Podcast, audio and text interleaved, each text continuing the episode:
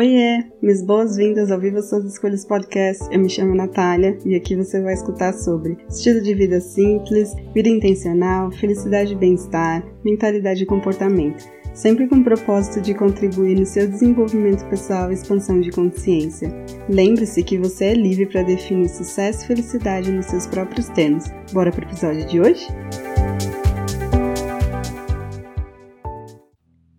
Olá, eu sou a Nath, minhas boas-vindas a mais um episódio do Viva Suas Escolhas Podcast e eu fico feliz de ter você por aqui hoje. Quero falar sobre a síndrome do impostor com você. Eu sei que você já deve ter ouvido isso, enfim, N vezes e um bocado por aí. Se for sua primeira vez ouvindo sobre esse tema, fico feliz de compartilhar sobre isso com você. Mas uma dose de reforço nunca é demais e, enfim, tem algumas coisas importantes que eu queria começar explicando para você sobre esse conceito da síndrome do impostor. Para começar, você sabia que cerca de 70% das pessoas já experienciou a síndrome do impostor pelo menos uma vez na vida?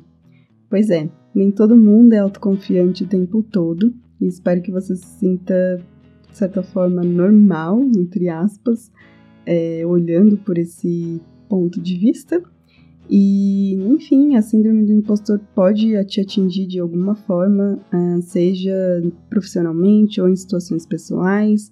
Isso realmente afeta o relacionamento que você tem com você.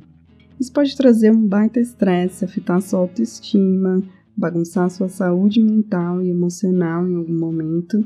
Em outras palavras, esse estresse ele pode ser representado por algumas situações. E eu vou explicar alguma delas aqui para você. Primeira situação, você viver com medo de que alguém descubra que você é uma fraude ou coisas nesse sentido, que você não é tão bom bastante quanto aparenta ser. Segunda situação, você se torna o seu pior pesadelo, porque você vive se comparando com alguém que você julga ter um padrão mais elevado que o seu de alguma forma. Terceiro ponto, você sente ansiedade e isso aumenta toda vez que você sente que vai acontecer uma possível ameaça. Outro ponto é você sente que mesmo seu melhor nunca é o suficiente, você fica muito mal quando comete algum tipo de deslize. E para finalizar, você procrastina ou você se auto-sabota em situações que podem de alguma forma atrapalhar sua performance ou seu desempenho. A resposta padrão da síndrome do impostor é a sobrecarga. É você se pressionar para você super fazer, se esforçar tanto para dar o seu melhor que você acaba extrapolando a sua capacidade. Lembrando que estresse não é uma coisa boa ou ruim, ele é simplesmente um sinal que você recebe para prestar atenção de que a sua capacidade está sendo extrapolada com né, muita demanda que você tem recebido. Só que o grande problema é que muitas vezes a gente não se conscientiza de que a gente está se pressionando pelos motivos errados, entre aspas. E quando a gente se coloca nesse ciclo de é, pressão, simplesmente nada de bom pode surgir disso. Você já passou por alguma situação dessas? Se você estiver ouvindo isso no site, comenta aqui que eu vou ficar super feliz de responder você. Mas afinal, o que é essa síndrome do impostor? A famosa síndrome do impostor, se você nunca ouviu falar sobre isso, nada mais é que um outro nome para o sentimento de indignidade. Essa expressão foi desenvolvida pelas psicólogas Pauline Clance e Suzanne Imes em 1978. E ela foi notada principalmente entre as mulheres altamente talentosas e bem-sucedidas, que elas realmente estavam convencidas de que eram fraudes e que não mereciam o sucesso que haviam conquistado porque de alguma forma elas acreditaram que tiveram algum tipo de sorte ou bom momento, ou talvez algum tipo de equívoco para receber aquele reconhecimento. E por que, que isso acontece com mais frequência entre as mulheres? Lembrando aqui que que não quer dizer que outras pessoas, outros, né, outros gêneros não sintam ou não experienciem a síndrome do impostor. Mas, na verdade, isso foi identificado por elas em algum momento, talvez durante alguma pesquisa, isso, né, surgiu. E acho que também tem um outro ponto que vale a pena trazer aqui, que é esse conceito e ideia, né, de separatividade, que é a nossa visão de mundo acaba impedindo a gente de perceber a nossa totalidade e como a gente é interconectado, como estamos interconectados. Isso pode ser considerado como um dos fatores para causar problemas com saúde mental, não merecimento, ego inflado, bullying, tantas outras coisas que a gente infelizmente experiencia por aí principalmente porque a gente tem ideias de masculinidade, feminilidade que são bem distorcidas, mesmo a gente estando ainda em pleno século 21, 2021.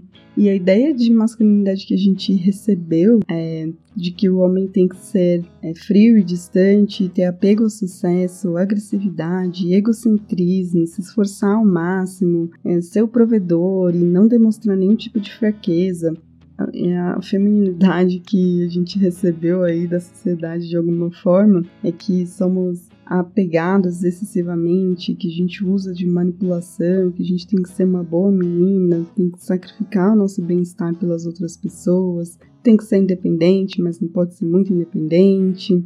Quando na verdade a gente é um equilíbrio né, de energias ou características da energia masculina e feminina e a gente vai, né, transitando por isso o dia inteiro, todos os dias. Só que essa ideia de separatividade que existe entre nós mesmos e com o coletivo acaba não fazendo sentido nenhum. E só alimenta a ideia de que se a gente é uma coisa, a gente não pode ser outra. E aí eu falo muito sobre isso lá no blog, depois passa por lá para ler o post falando só sobre a síndrome do impostor e indignidade. Mas o que eu quero falar aqui com você é sobre uma pesquisa feita por Valerie Young, que, enfim, trouxe algumas coisas super importantes, perfis que ela identificou sobre a síndrome do impostor. E muito dessa pesquisa aparece no livro The Impostor Cure, de Jessamy Hybert, acho que esse é o nome. e nessa pesquisa foram identificados cinco perfis da síndrome do impostor.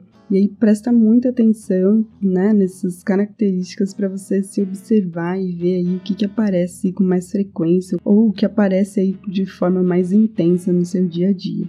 Vamos lá. Então, primeiro é o perfeccionista, que estabelece metas irrealistas para si, se torna altamente crítico de si mesmo quando não consegue atingir um objetivo, tem muita dificuldade em delegar tarefas às outras pessoas, porque de certa forma falta confiança neles mesmos para que para acreditar que as outras pessoas vão fazer as coisas, né, do jeito certo, se a gente for falar dessa forma. O segundo perfil é o especialista, então, é, acaba determinando a sua competência pelo tanto que eles sabem ou podem fazer. E frequentemente eles temem não saber o suficiente uh, e acabam se considerando inexperientes de alguma forma. Depois vem sobre-humano, que acredita que teve sorte ao conseguir alguma oportunidade ou, enfim, algum, alguma vaga de trabalho, por exemplo. Muitas vezes se sente uma fraude perto de seus colegas e acaba trabalhando muitas horas até o ponto do esgotamento simplesmente para provar sua competência. Depois vem o gênio natural, que mede a competência pela facilidade e rapidez com que eles entendem ou fazem alguma coisa e acabam se envergonhando se eles não puderem fazer algo de um jeito muito rápido, tipo pegar as coisas logo de primeira, acertar na primeira tentativa, coisas nesse sentido. Por fim, vem o solista, que tende a fazer tudo por conta própria e se recusa a receber ajuda, e isso faz com que, de certa forma, eles se sintam incompetentes em algum nível.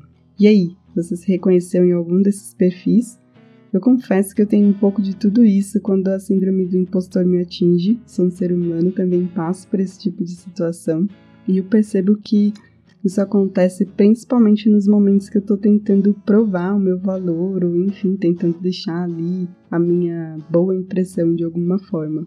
E aí eu queria, né, compartilhar aqui agora com você algumas situações, alguns momentos que isso pode aparecer para você, porque eu consegui identificar para mim, então é importante que você também identifique aí. Primeira situação, quando você está começando em um trabalho novo, ou sei lá, de repente num ambiente de aprendizado novo, na escola, na faculdade, ou num curso que você acabou de começar em situações que você sente que está passando por algum tipo de avaliação, por exemplo, numa entrevista de trabalho, ou quando alguém está avaliando é, o resultado que você entregou depois de um projeto.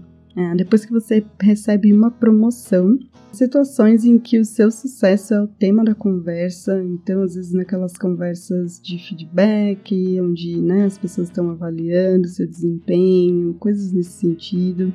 Quando você recebe um prêmio ou um reconhecimento público, depois que você passa por alguma certificação, se você é a minoria no seu ambiente acadêmico ou profissional, se você é a primeira pessoa a se destacar na sua família de alguma forma, e quando novas oportunidades surgem no seu caminho.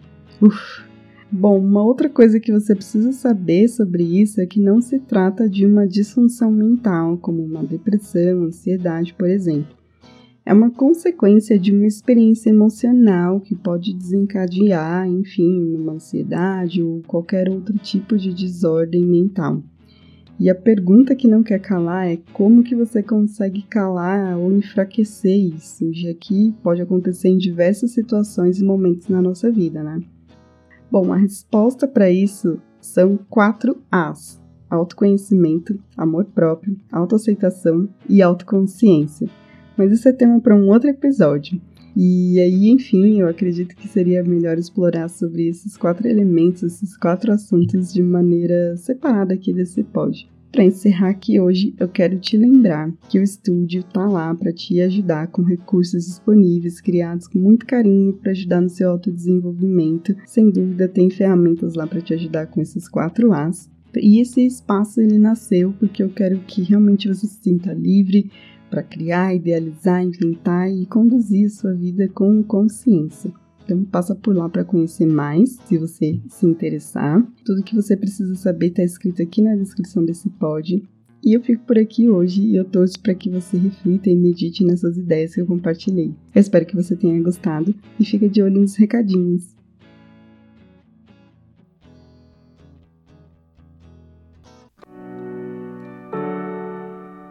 Hey, não vai embora ainda. Quero te agradecer por você ter apertado o play e ficado até aqui comigo. Se você curtiu esse episódio, não deixe de compartilhar com quem precisa saber disso hoje. Aproveita para me seguir e ficar por dentro dos próximos. Espero que você tenha gostado, aprendido e se divertido. E ah, se você quiser saber mais sobre meu trabalho, acesse o site nataliareis.com, Natalia com TH. Até mais!